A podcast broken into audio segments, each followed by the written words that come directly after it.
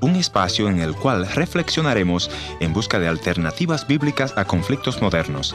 Esperamos que sea de su completo agrado. Poner orden en el hogar es muy importante, pero no es una tarea fácil.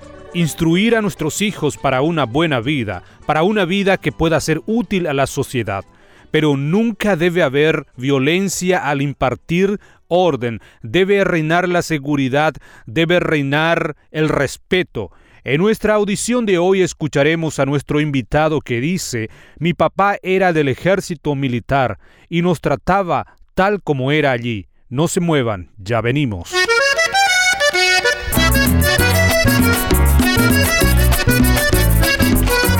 Bienvenidos al encuentro de hoy, soy su amigo Heriberto Ayala y hoy estaremos compartiendo con ustedes este programa Encuentro, pero antes déjenme recordarles nuestra dirección en internet www encuentro.ca. Allí encontrarás nuestro contacto si desea comunicarse con nosotros. También pueden volver a escuchar este o los programas anteriores que producimos a lo largo de la historia del programa Encuentro.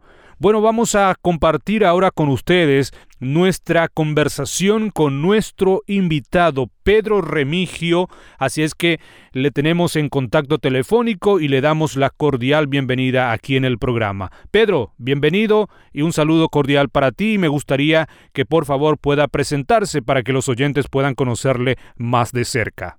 Bueno, nací en la Ciudad de México eh, hace ya algunos añitos, en la década de los 70, en el año 1970, por allá en el mes de marzo, por la gracia de Dios el Señor nos dio la oportunidad de, venir a esta maravillosa vida. Y bueno, pues ahí crecimos en, Ciudad de México, eh, por supuesto con algunas dificultades, me parece que como muchos seres humanos eh, tristezas, problemas con el alcoholismo, de, eh, una familia con muchos problemas, lejos de Cristo no hay felicidad, no hay gozo, hay muchos, muchos problemas, muchas disfunciones. Fuimos cinco, eh, sobrevivimos cinco, en realidad fuimos ocho. Eh, mi madre tuvo primero un par de, de gemelos, luego vino otro par de gemelos y uno más, tres pares de gemelos, pero un par y medio sea, tres de mis hermanos fallecieron eh, siendo niños y eh, quedamos cinco, queda un par y medio y yo que no, no fui parte, no tuve el privilegio de ser, de ser un gemelo, ¿verdad? Hermano Pedro, decía que tu familia estaba envuelta con el alcoholismo, lejos de Cristo. ¿Podría describirnos un poco más cómo era esa familia lejos de Cristo? Bueno, mucha violencia intrafamiliar, especialmente mi padre, ¿verdad? Pues que estaba con ese problema, eh, un hombre que había pertenecido al ejército mexicano, él fue sargento, sargento primero, pues él estaba acostumbrado a, dar órdenes y a tratar de esa manera, ¿verdad?, a todos, así que las órdenes, decía él, no se, no se discuten, se cumplen y había, había golpes, había maltratos, malas palabras y por supuesto también con mi madre en más de una ocasión pues fuimos testigos y a la edad de niño queda muy, muy, muy eh, indeleble, ¿verdad? La marca de, de, esa situación, de esa forma, de ese estilo de vida. Pero bueno, Cristo llegó, llegó a nuestra vida, eh, mi amado hermano, una tarde del mes de octubre del año 1985, hacía un mes, rápidamente abriendo un paréntesis, de aquel terremoto que sacudió a la Ciudad de México, trayendo mucha muerte, mucho dolor, mucho sufrimiento. Eh, nosotros vivíamos en un suburbio de la Ciudad de México, así que no directamente no nos vimos afectados, pero sí eh, vimos el dolor, vimos el sufrimiento, vimos eh, de cerca, ¿verdad? Toda la situación, las carencias que se vivieron a, causa de aquel terremoto. Y tal vez todo eso en cierta medida nos tenía sensibles, pero no, no, no, no, no estábamos buscando a Cristo como familia, yo tampoco como un joven, no estaba buscando a Cristo como mi Salvador, pero Cristo sí me estaba buscando y eso es maravilloso porque Él llega, toca la puerta de nuestro hogar y de una manera pues maravillosa Él se introduce, ¿verdad? Abrimos la puerta del corazón y Él, él nos envolvió. Y un, poco menos de un año quizá después. Yo estaba partiendo de mi hogar en el año 1986 rumbo en busca de un sueño, de una ilusión que era prepararme en el instituto, prepararme para ser o para llegar a ser un pastor. Nada más que pues habría de pasar muchas, muchos años para que eh, pues el Señor, ¿verdad?, nos preparara y pudiésemos alcanzar esa ilusión, alcanzar ese sueño. ¿Cómo ha sido tu vida en ese momento? ¿Qué pensabas, hermano? mucho, mucho maltrato. Recuerdo solo por mencionar, ¿verdad? Una forma en que se manifestaba precisamente esa violencia. Él no permitía prácticamente, no consentía en que mis hermanos, yo jugáramos, porque él decía que eso era pérdida de tiempo, ¿no? Entonces todo el tiempo él quería mantenernos ocupados y había, recuerdo un montón de no sé cómo llamamos, ¿verdad? Blocks, eh, tabiques, ladrillos, y entonces pues eh, ese, ese montón de tabiques, me acuerdo que cuando nos veía jugando nos pedía que lo pasáramos eh, a otro lado. Y cuando habíamos terminado, pues éramos muchachitos, ¿verdad? Y cuando habíamos terminado de pasarlo, entonces nos decía, ahora regresen. Y nosotros decíamos, ¿por qué? Claro, no se lo decíamos a él, porque levantar la, mirada ya era, era agresividad, era, era violencia, era causa de, golpes. Entonces no lo hacíamos, ¿no? Pero, pero para que tengas una idea de, cómo estaban las cosas. Había mucha, mucho machismo, mucho autoritarismo. Claro, él siempre decía que era eh, para bien, ¿verdad? Para bien nuestro, para que llegáramos a ser hombres de bien, decía decía él. Pero bueno, sabemos ahora por la palabra de Dios que dice el Señor, instruye al niño. Y está bien la instrucción, pero la violencia no, nunca, nunca estará bien.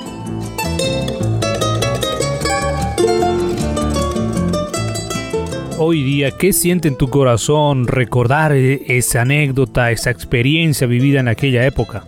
Bueno, cuando Cristo llega a nuestra vida, nos cambia, mi querido llamado hermano Heriberto, transforma Pasaron los años y te soy muy honesto, eh, eh, yo viví con mucho rencor por mucho tiempo, inclusive cuando, cuando Jesús llega a mi vida. Eh, yo no sabía por qué había esta, toda esa distancia con mi padre y, entonces uno va creciendo en Cristo y viene el proceso ¿no? de la santificación en la vida y de pronto un día me di cuenta que, había dolores, había, había, quizá no rencor, no al nivel de un rencor, como lo había yo tenido lejos de Cristo, pero, pero todavía había dolor, había heridas que había que sanar y Jesús se encargó de sanar, de transformar y un día pues nos dio el valor de encontrarnos, de reencontrarnos, de darnos un abrazo. Amo a mi padre todavía, para gloria del Señor, todavía vive, ya con más de 80 años, y hoy te puedo decir con mucha ternura lo abrazo, hemos reído, llorado juntos, no, e, es otra historia. Jesús es, es, es nuestra esperanza, es maravilloso. Cuéntenos, hermano Pedro, cómo fue ese encuentro con Jesús, que esa experiencia tuya en aquel momento donde le dijiste a Jesús, venga, entres en mi vida. ¿Cómo fue ese momento, hermano Pedro? Bueno, el hermano que estaba siendo enviado por el Señor hermano Daniel Martínez, él estaba tocando puertas y una de esas puertas a que él tocó pues fue la de la de la familia Remigio Olivares. Yo salí, no, no, nunca me, gustaba tampoco ser grosero y, con nadie, ¿verdad? Entonces él tocó la puerta y él dijo que estaba haciendo un trabajo muy especial, dijo él explicó algo para la comunidad, para el bien de la comunidad. No recuerdo todas las palabras, pero el punto principal es que él ofreció eh, llegar a casa con un estudio bíblico. Yo le dije, pues ahí sí, yo no sé por qué, este, pues aquí mi papá es el que puede dar ese permiso, ¿verdad? Dar esa orden.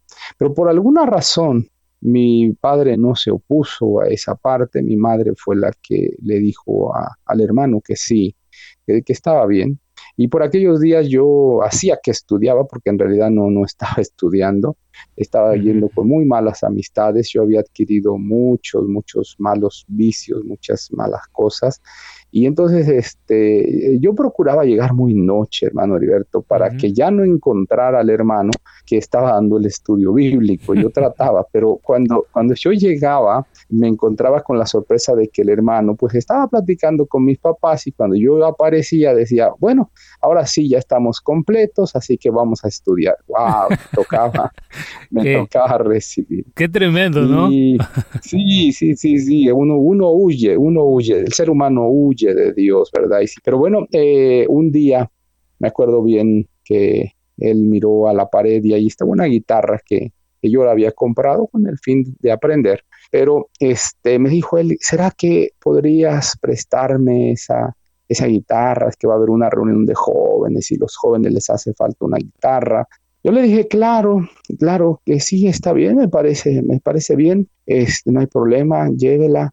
Y, pero luego él me dijo, pero me gustaría que tú fueras con nosotros, que tú llevaras la guitarra, va a estar muy bonito, va a ser una reunión de jóvenes. Bueno, la verdad es que fue una experiencia maravillosa, bonita. Los jóvenes me trataron maravillosamente bien, lo recuerdo. Y aunque al principio fue muy difícil porque cuando yo estaba ahí, eh, algo en mi oído, en mi conciencia, una especie de una voz me decía, no, no, no, no, no es tu lugar aquí, mira quién eres, ah, estos jóvenes son diferentes, tú no, tú, no eres para esto, ¿no? Yo, yo fui con mi cabello largo, con mi ropa que yo usaba en la calle, este, cholo, le, llamamos ahora, ¿no? Está así, con esa, esa vestimenta, pero nadie me rechazó, es algo maravilloso, que Jesús no te rechaza, yo sentí la aceptación, para gloria de Dios me quedé, ese día decidí decidí quedarme, me sentí tan feliz que a la siguiente semana yo estaba, estaba participando del culto, entregándole mi vida, abriéndole la puerta de mi corazón a Cristo Jesús. Dios es capaz de hacer todo lo que tú está dispuesto a creer que Él puede hacer, mueve montaña. Hermano Pedro, un mensaje final de su parte para todos los oyentes que nos están escuchando. ¿Qué tú le dirías a ellos en este preciso momento, hermano Pedro? Tres cosas. Lo primero, sin Cristo no hay verdadera vida, porque Él es la vida. Jesús ha dicho, yo soy el camino, la verdad y la vida. Nadie viene al Padre si no es por mí, y Él mismo lo ha dicho, yo he venido para que tengan vida y la tengan en abundancia. En segundo lugar, yo le diría que no importa tu origen, lo que importa es tu destino. No mm. importa de dónde vienes, lo que importa es hacia dónde vas. Yo nací en una de las colonias más ah, conflictivas hasta hoy de la Ciudad de México, la delegación Iztapalapa, y allí donde, donde quizá por consecuencia natural, socialmente hablando, eh, mi, destino simplemente era ser uno más allí en medio de ese ambiente pesado, difícil. Eh, Dios me, me sacó y me ha dado el privilegio de servirle. Eso es un privilegio que le debo a Dios. Y tercero, quiero decirte si eres joven, si eres una señorita que desea servirle a Dios, querido amigo, eh, que nada te detenga. Vas a encontrar obstáculos, luchas, tristezas, aflicciones, pero vale la pena. Detrás del esfuerzo siempre está escondido el éxito. Recuerda poder divino más esfuerzo humano igual a éxito. Dios es capaz de transformar tu tristeza en gozo, tu dolor en sanidad, todo es posible él siempre es fiel si solo puedes creer. Gracias por haber estado en la sintonía de este tu programa Encuentro y te voy a agradecer que me visites en el www.encuentro.ca o también puedes dejarme una nota de voz en el WhatsApp 1-204-202-1525. Yo soy tu amigo Ernesto Pinto y al despedirme quiero recordarte que Dios te ama y yo también.